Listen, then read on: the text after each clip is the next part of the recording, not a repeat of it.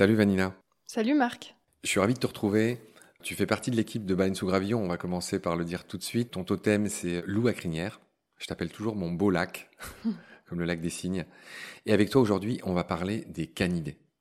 C'est un sujet que tu connais bien, tu l'as étudié, tu es étudiante en biologie, tu rentres dans un deuxième master bientôt, Mhm. qui concerne quoi d'ailleurs? Un master interdisciplinaire en anglais et mathématiques. Enfin, en écologie et mathématiques. En gros, ça va servir à faire quoi comme job? De la recherche. Si possible, de l'écologie comportementale pour gérer les conflits entre hommes et faune sauvage.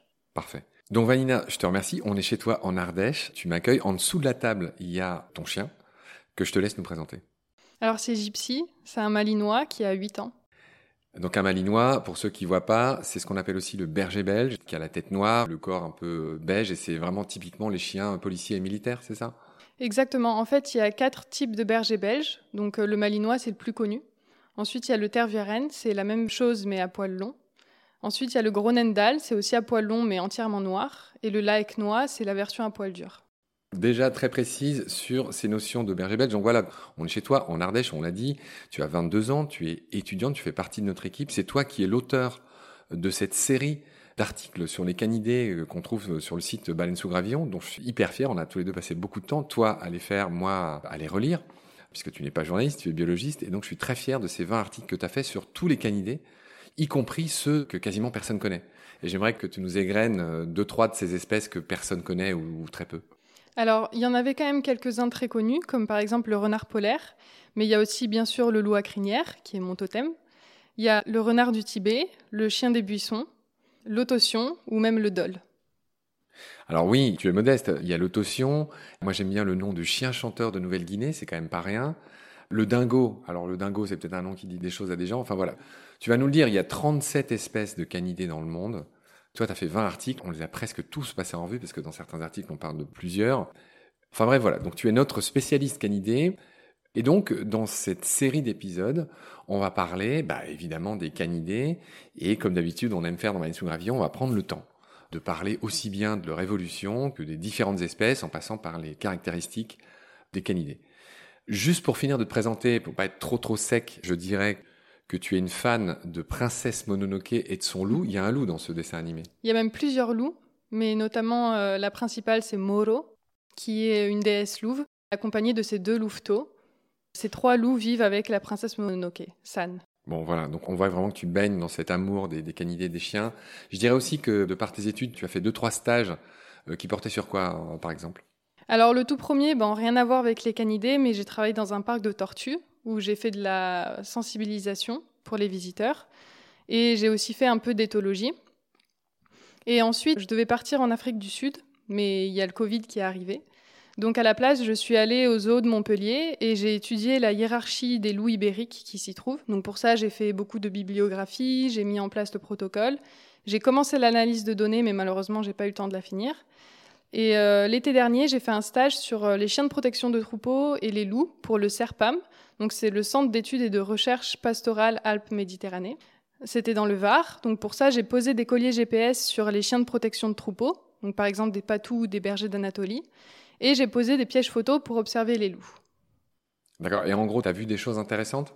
Enfin, je veux dire, tu as retrouvé des patterns, je ne sais pas, des choses qui sont intéressantes justement pour faciliter cet énorme problème euh, entre les éleveurs et les loups? On a posé les pièges GPS quelques jours avant l'arrivée du troupeau dans le coin. Et il y a une partie d'un des troupeaux qui s'est enfui avant. Et comme par hasard, le soir même, on a trouvé sur les pièges photos des loups qui transportaient des morceaux de brebis dans la bouche. Ça nous a assez surpris, en mal bien sûr, parce que euh, c'est toujours une grande souffrance pour les éleveurs. C'est aussi assez intéressant de voir l'opportunisme du loup qui a tout de suite profité de la situation. Oui, c'est vrai qu'il se fait pas prier, effectivement. C'est pas l'objet de l'émission, hein, c'est plutôt pour du combat. Tu connais bien ce qu'on fait, donc euh, bon là on est dans Baleine sous Gravion. Notre but c'est de parler de manière extrêmement détendue bah, des 37 espèces de canidés qu'on va vraiment euh, bien détailler. Et donc je te propose qu'on rentre dans cette émission en rappelant ce qu'est un canidé. Ça peut être un peu bébête, mais quels sont les critères qui définissent biologiquement un canidé? Au-delà de la définition des animaux qui mangent de la viande, c'est aussi un ordre en phylogénie, l'ordre des carnivora. Et ce qui les rassemble, ce sont la présence de dents carnassières, c'est-à-dire des molaires et des promolaires modifiés pour déchirer la viande. D'accord. Donc donne-nous des exemples d'autres carnivores. Alors les canidés, clairement, c'est quoi? C'est une famille? C'est un. Les canidés, c'est une famille. Ouais. Alors, au sein des carnivores, il y a deux sous-ordres, les féliformes et les caniformes. Et au sein des féliformes, il y a tous les félins, donc euh, les chats, les tigres, etc., mais aussi les hyènes.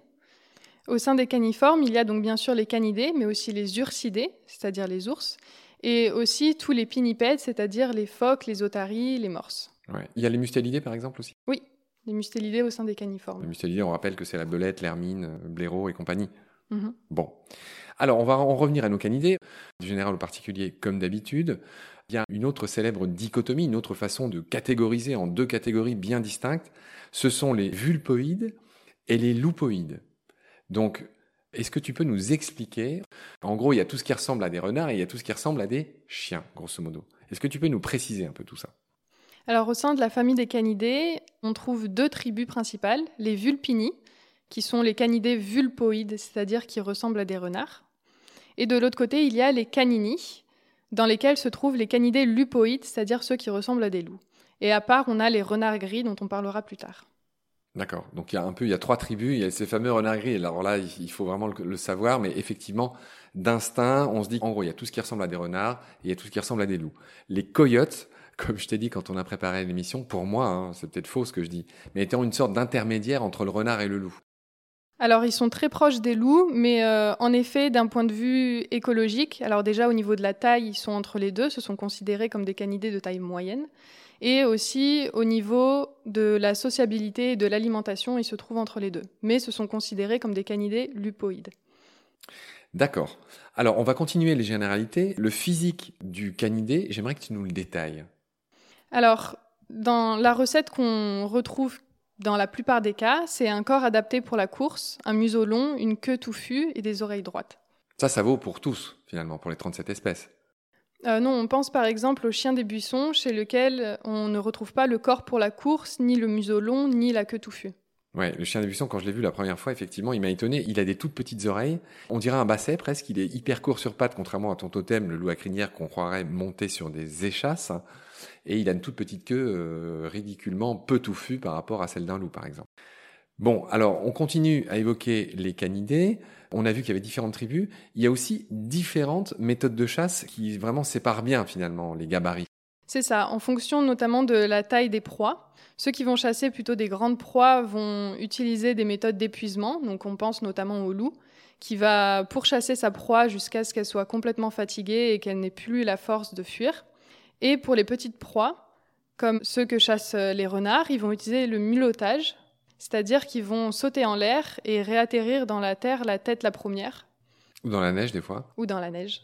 On a plutôt en tête, c'est vrai, le renard polaire qui mulotte dans la neige. Ouais. Mais mulotter, enfin, ça peut être juste aussi capturer des mulots. Enfin, en résumé, des petites proies. Ils sont pas obligés de sauter. Mulotter, c'est vraiment sauter ou... C'est vraiment ce comportement-là, oui. D'accord, ok.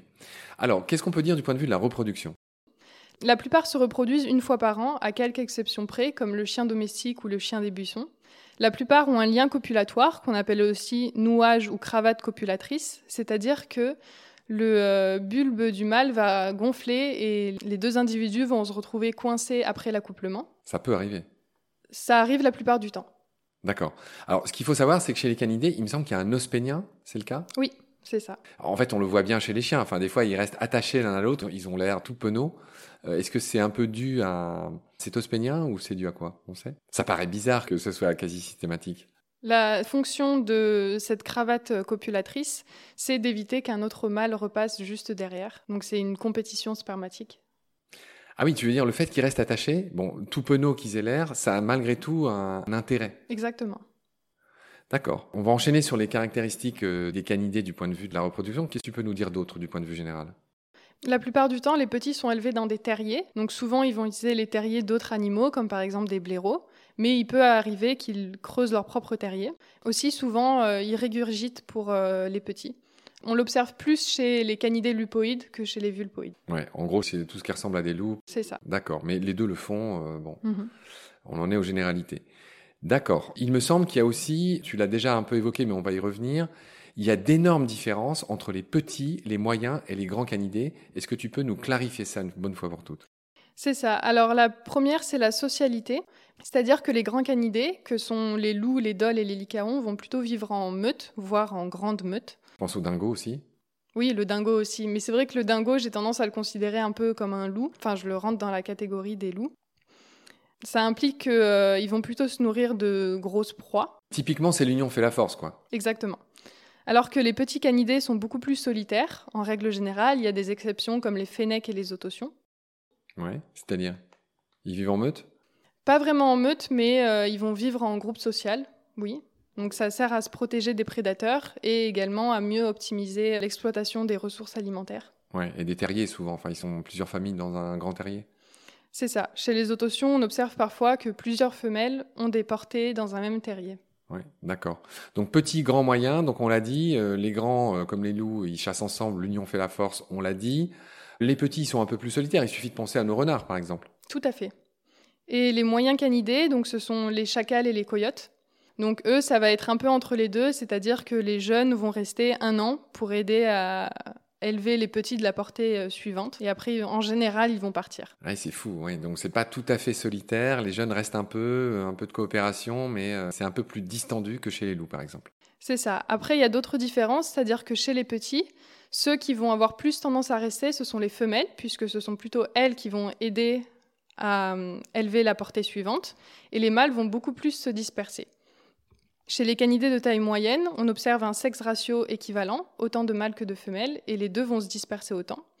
Tandis que chez les grands canidés, on va avoir un sexe ratio biaisé vers les mâles, puisque ce sont plutôt eux qui vont aider pour les prochaines portées. Et ce sont les femelles qui vont se disperser. D'accord, j'ai pas bien compris ton histoire de sexe ratio. En gros, chez les grands, il y a en général plus de mâles que de femelles. Ça apporte quelque chose aux espèces concernées? C'est ça. Alors après, il y a un peu plus de complexité, c'est-à-dire que chez les lycaons, on a observé qu'une jeune femelle va plutôt avoir des portées avec un sexe ratio biaisé vers les mâles, et grâce à ça, elle va pouvoir former sa meute. Et plus elle va avoir de portées, plus le sexe ratio va être biaisé sur les femelles pour éviter que la meute grossisse trop. Ah oui, c'est intéressant. Chez les lycaons, on le rappelle, les lycaons sont dirigés par un couple alpha ou par une matriarche? Par un couple alpha. Ouais. Alors que chez les hyènes, c'est vraiment les Amazones, les hyènes. Hein, c'est ça. Mais bon, elles sont pas dans nos élucubrations d'aujourd'hui, les hyènes, pour une bonne raison. C'est que contrairement à ce que beaucoup pourraient croire, les hyènes sont des féliformes, c'est-à-dire qu'elles sont plus proches des chats que des chiens, pour la faire simple. Exactement. Et c'est assez rigolo de penser que en fait, les loups sont plus proches des phoques que des hyènes. Ah oui, d'un point de vue euh, évolution, d'un point de vue phylogénétique? C'est ça. Ah oui, bah merci de me dire ça, tu vois, là tu me regardes avec tes beaux yeux, ok, tu m'apprends quelque chose. Vanina, on va en finir avec les généralités, on en est toujours dans ce paragraphe, euh, qu'est-ce qu'un canidé? Euh, tu m'as écrit que 3 sur 37 sont adaptés à un régime hypercarnivore. Ça veut dire quoi? Ça veut dire qu'en gros, ils ne consomment que de la viande? Si c'est le cas, qui sont-ils? C'est ça. Alors, ce sont les dôles, les lycaons et, surprenamment, les chiens des buissons, qui sont ces petits trapus dont on a parlé tout à l'heure. Et en fait, ils sont adaptés à ce régime hypercarnivore parce qu'ils ont un talon tranchant sur la carnassière du bas qui aide encore plus à déchirer la viande. Et d'ailleurs, petite précision, en général, sur les 37 espèces, on compte qu'une seule espèce de renard roux et qu'une seule espèce de chien vivrain. Donc il y en aurait entre 37 et 39. Ah oui, d'accord, tu veux dire que c'est encore discuté. Nous, on dit 37, mais il y en a qui trouveraient à redire à notre 37. D'accord, bon, donc on va laisser une place à, cette subtilité. Donc tu m'as dit qu'il y en a trois qui sont hyper carnivores, mais ça veut dire que les autres, ils sont comme moi, flexitariens? Euh, Ils sont plutôt omnivores. Après, il y en a même certains qui vont avoir euh, une alimentation de 50% de fruits comme euh, le loup à crinière, voire de 80% de fruits. Le fameux loup à crinière qui est ton totem, je le rappelle au passage, hein. celui qu'on croirait monter sur des échasses qui vit dans la pampa argentine par exemple ou brésilienne, dans le cerrado, comme on dit là-bas. Donc lui, il mange beaucoup de fruits, ce loup à crinière, qui s'appelle loup mais en fait qui ressemble plus à un renard hein, au passage. Un grand renard, oui. Ouais, monter sur échasse. D'accord. Bon, ok. Et puis, on va quand même dire qu'il y a aussi les célèbres insectivores euh, chez nos 37 canidés. Bien sûr, il y a l'autotion, qui a perdu ses dents carnassières et qui a des molaires en plus afin de mieux mâcher les insectes. Il se nourrit principalement de termites. Très bien, Vanina. Grâce à toi, on comprend que voilà, il y a une, vraiment différence de socialité entre les grands comme les loups et les petits comme les renards. En gros, les petits, ils sont plutôt solitaires, les grands, ils chassent plutôt en meute d'une part. Donc, il va falloir avoir à l'esprit, dans tous les épisodes qu'on va faire ensemble, cette dichotomie entre les vulpini et les canini. Ça, c'est les termes un peu scientifiques, mais pour faire simple, entre tout ce qui ressemble à des renards et tout ce qui ressemble à des loups. Grâce à toi, on voit que c'est différent.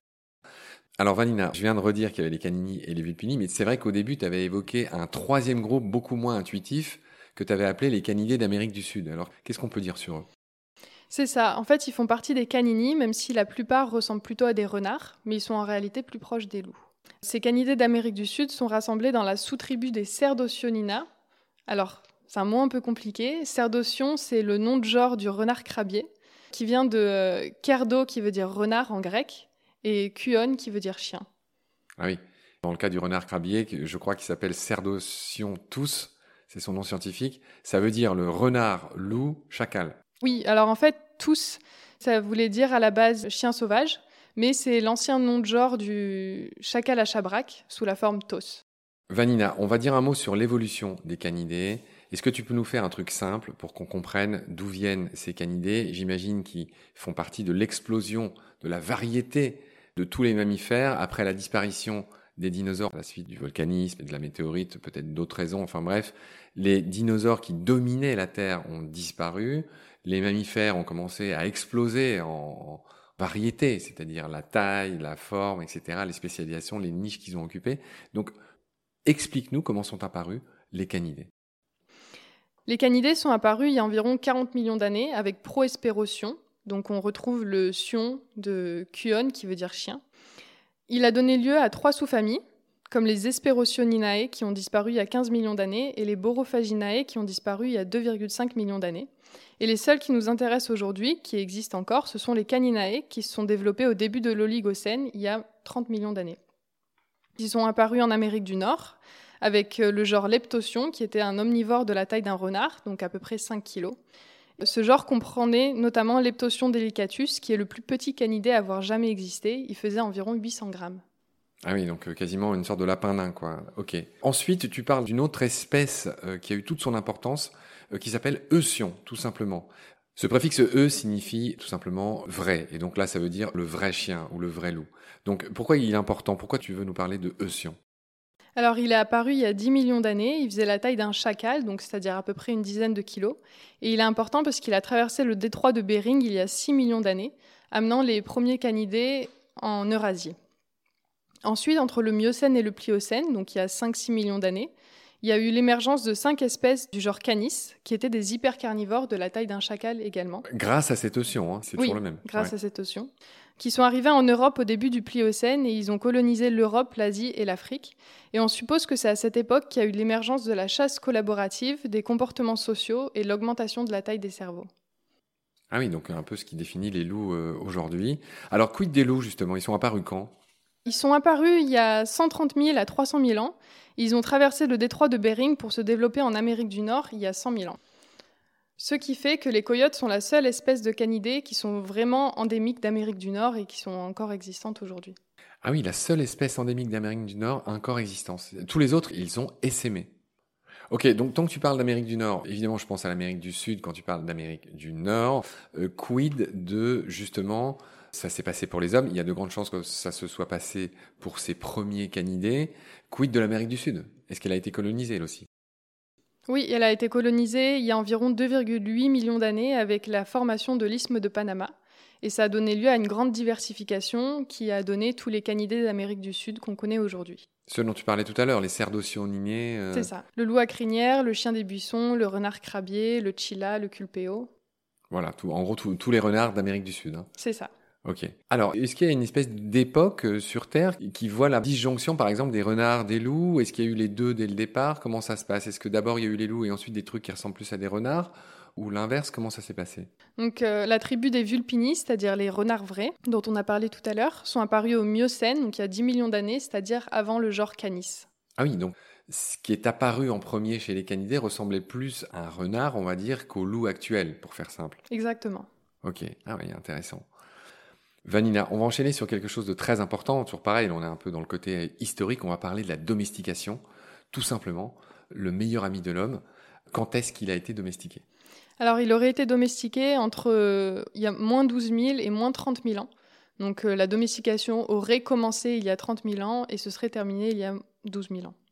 Sans être trop prolixe, explique-nous comment ça a pu commencer. Les films, les reportages, euh, enfin, me donnent l'intuition que bah, les loups et les hommes se partageaient certains territoires. Enfin, quand je dis se partageaient, ils y vivaient tous les deux. Il y a forcément des moments où des premiers hommes ont commencé à recueillir des petits louveteaux. On imagine que c'est venu comme ça? Alors c'est assez difficile de savoir, mais on suppose que ça a commencé par du commensalisme, c'est-à-dire que les loups se rapprochaient des campements humains pour euh, consommer leurs déchets. Ouais. Et donc on imagine très bien qu'à certaines occasions, ils ont dû recueillir des petits loups. Oui, mais après ça s'est fait de manière très lente. Il n'est pas certain que la domestication se soit faite de manière consciente.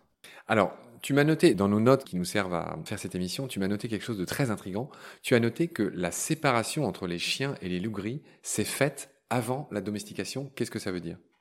En fait, ça veut dire que les chiens seraient issus d'une sous-espèce de loup gris qui n'existe plus aujourd'hui. De cette manière, des premiers loups sont issus les premiers meilleurs amis de l'homme. Donc plus tard, ça serait il y a 30 000 ans. Moi, j'ai lu des articles qui parlent d'encore plus euh, tôt que ça. Il me semble que j'ai vu des moins 40 000 ans. Mais bref, c'est pas grave. On va pas créer de polémique. Donc les premiers chiens sont issus des loups. D'ailleurs, on reprécise que tous les chiens actuels sont des canis lupus Explique-moi ce que veut dire ce que je viens de dire. Tous les chiens actuels, en fait, les chiens domestiques, on les appelle Canis lupus familiaris, c'est-à-dire que c'est une sous-espèce de Canis lupus qui est le loup gris. Voilà, donc une autre manière de le dire, c'est que tous les chiens actuels sont encore biologiquement considérés comme des loups. C'est ce qui est étrange de penser qu'un chihuahua ou qu'un dog allemand, enfin pour faire euh, les plus extrêmes, sont encore quelque part des sous-espèces de loups, ce qui est le cas.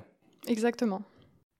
Bref, donc de ces premiers loups apprivoisés, les hommes ont gardé ceux qui leur convenaient le mieux. C'est ainsi qu'aujourd'hui, on arrive à quasiment 400 races. Je, vois que tu en as 377 races réparties en 10 groupes.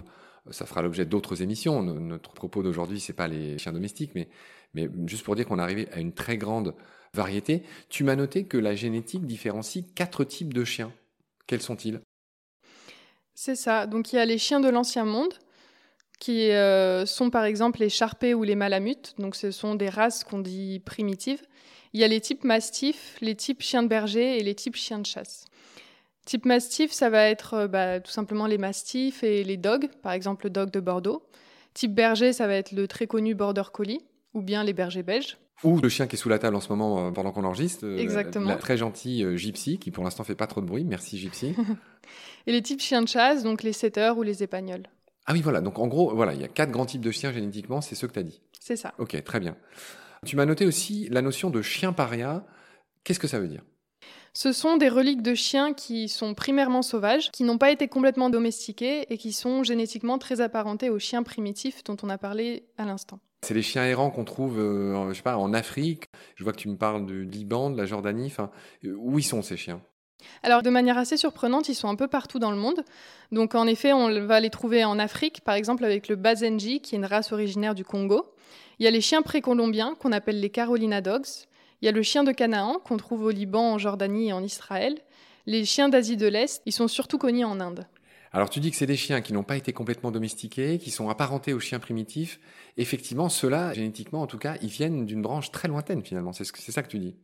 C'est ça. ils sont d'ailleurs génétiquement très proches du dingo. D'accord. Est-ce que on a juste dit leur nom, euh, Vanina, mais tu pourrais donner deux trois caractéristiques de chacun des, chiens que tu as cités là? Bien sûr. Donc euh, il y en a plusieurs qui ont été domestiqués après coup. Il y a le Bazenji par exemple. Donc lui, de manière assez surprenante aussi, il n'a pas d'odeur caractéristique, tout comme le dingo. Et c'est un chien qui préfère hurler plutôt qu'aboyer. Il s'aboie très peu. Les Carolina Dogs, eux, ont accompagné les humains lors de la traversée du détroit de Bering. Donc, dans les notes, tu dis que c'était il y a 8000 ans, mais en effet, l'homme, il a colonisé l'Amérique. Alors, quand moi j'étais euh, guide dans les Andes, je racontais à tout le monde que c'était il y a 12 000 ans, mais apparemment, l'homme était déjà présent en Amérique bien plus tôt qu'il y a 12 000 ans, donc c'est vrai que c'est un peu ouvert. Ça se trouve, c'est beaucoup plus ancien, la colonisation de l'Amérique, et on peut penser que les premiers qui sont arrivés, ben, certains avaient des chiens. Donc voilà, on, est, on va être prudent là-dessus, mais il est certain que les premiers colonisateurs de l'Amérique, peut-être que les tout premiers n'avaient pas de chiens, mais il y a des groupes qui ont fini par coloniser. On imagine bien que c'est pas euh, un seul groupe humain qui a colonisé en une fois l'Amérique. Hein. Il y a eu des vagues, et on imagine que certaines de ces vagues possédaient ces Carolina Dogs, c'est-à-dire les ancêtres finalement des chiens euh, américains. C'est ça, des chiens précolombiens. Ouais, on, a dit tout ça, c'est ce que tu appelles les fameux chiens parias. Hein. Alors, qu'est-ce que tu as d'autre dans ta besace, les petits faits sympas sur tous ces chiens parias du monde? Il y a les chiens parias indiens, qui sont utilisés comme compagnons de chasse par des communautés aborigènes. Il y a aussi le chien de Canaan, qui est aussi de chiens parias qui ont été capturés dans le désert. Et ils sont utilisés par les Bédouins pour garder leurs troupeaux. D'accord. Ah oui, puis alors toi qui sais que j'aime l'étymologie, tu me dis même d'où vient l'étymologie de paria. Je te laisse nous l'expliquer du coup. Il vient du tamoul, parayan ou parayar, qui signifie homme hors caste ou de la dernière caste. Parce que ces chiens, contrairement aux dingos qui sont complètement retournés à l'état sauvage, ce sont des chiens commensaux, c'est-à-dire qui vivent dans les villes auprès des humains et qui se nourrissent souvent de leurs déchets. Tu peux nous décrire le type du chien paria? Bah, C'est un peu les chiens qu'on voit euh, aux abords des villes en Afrique, en Asie. Quoi. On imagine des chiens un peu beiges. C'est ça, ils sont souvent marrons avec ou sans marque blanche, ils ont la queue enroulée, des oreilles droites et un corps carré ou légèrement rectangulaire. Ça veut dire quoi, c'est un corps carré? En gros, il ressemble pas à des bassets ou à des chihuahuas. C'est ça. Ça, on pouvait s'y attendre. Alors, tu dis quoi? Tu dis qu'ils se reproduisent qu'une fois par an, contrairement aux chiens domestiques qui se reproduisent tout le temps? C'est ça, les chiens occidentaux peuvent se reproduire toute l'année. Voilà, alors ces chiens-là, c'est encore une différence hein, qui font leur euh, parianité, si j'ose dire, le fait qu'ils soient pariens, d'accord Tu dis qu'ils sont très sociaux, Mhm. tu dis qu'ils s'hybrident avec les chiens bah, occidentaux, enfin en tout cas les chiens euh, domestiqués, on va dire, beaucoup plus qu'eux. Mhm. Vanina, on va finir cet épisode sur les domestications ratées, ou en tout cas celles qui sont difficiles, ou celles qu'on ne connaît pas, ou dont on parle jamais. Alors on a dit que voilà, aujourd'hui, il y avait presque 400 races euh, de chiens réparties en 10 groupes. Il y a des gens, il y a des moments qui ont essayé de domestiquer des renards, des coyotes. Explique-nous ça. Est-ce que ça a tout simplement réussi? Il y a eu des essais de domestication avec le coyote, avec le renard corsac au XVIIe siècle. Le renard de Malouine, c'est une hypothèse, mais on n'est pas sûr puisque c'est une espèce disparue. Le fennec, c'est actuel. Alors, il y a certains fennecs qui sont capturés dans le désert pour être vendus à des touristes, mais il y a aussi des élevages légaux qui voient le jour aux États-Unis. Et il y a aussi le chien vivrin, le renard roux et le renard polaire, donc ça, c'est plutôt pour leur fourrure. Oui, alors le mauvais versant de la domestication, c'est celui où ils sont dans des espèces de vieilles cages toutes pourries pour leur prendre leur fourrure, mais ils ne se domestiquent pas, en gros. Non, ils n'ont pas subi le processus de domestication. Alors, on peut peut-être juste parler des renards argentés de Beliaev, qui est une expérience où euh, ce scientifique russe a voulu euh, recréer la domestication du chien en domestiquant des renards argentés, en choisissant à chaque génération les individus les plus sociaux avec les humains, Les plus dociles. les plus dociles. On observe après euh, toutes ces générations, donc c'est une expérience qui a commencé dans les années 1950, et on observe des caractéristiques de la domestication comme des variations du pelage, la queue enroulée, les oreilles tombantes, etc. Oui, j'avais lu que les chiens ont des muscles que les loups n'ont pas. C'est-à-dire que ce regard implorant que peuvent avoir les chiens est apparu avec la domestication. Les loups sont incapables de faire ça. Ils n'ont pas besoin d'émouvoir leur maître. Exactement, ça c'est une étude d'il y a quelques années qui a révélé ça. Merci Vanina pour tes lumières. On va s'arrêter là pour ce premier épisode. Je te retrouve très vite pour continuer à parler des généralités concernant les canidés. D'ici là, prends soin de toi. Salut Vanina. Salut Marc, à bientôt.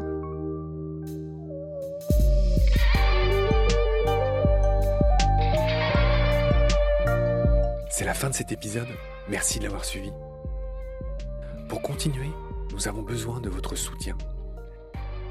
Vous pouvez vous abonner à nos podcasts, partager les liens, devenir adhérent de l'association BSG ou encore faire un don sur Helloasso ou sur Tipeee. Grand merci par avance. Je remercie tous mes équipiers pour leur aide précieuse. Je vous retrouve bientôt pour de nouveaux épisodes. Et d'ici là, prenez soin de vous et de ce qu'il y a autour de vous. Merci. À bientôt.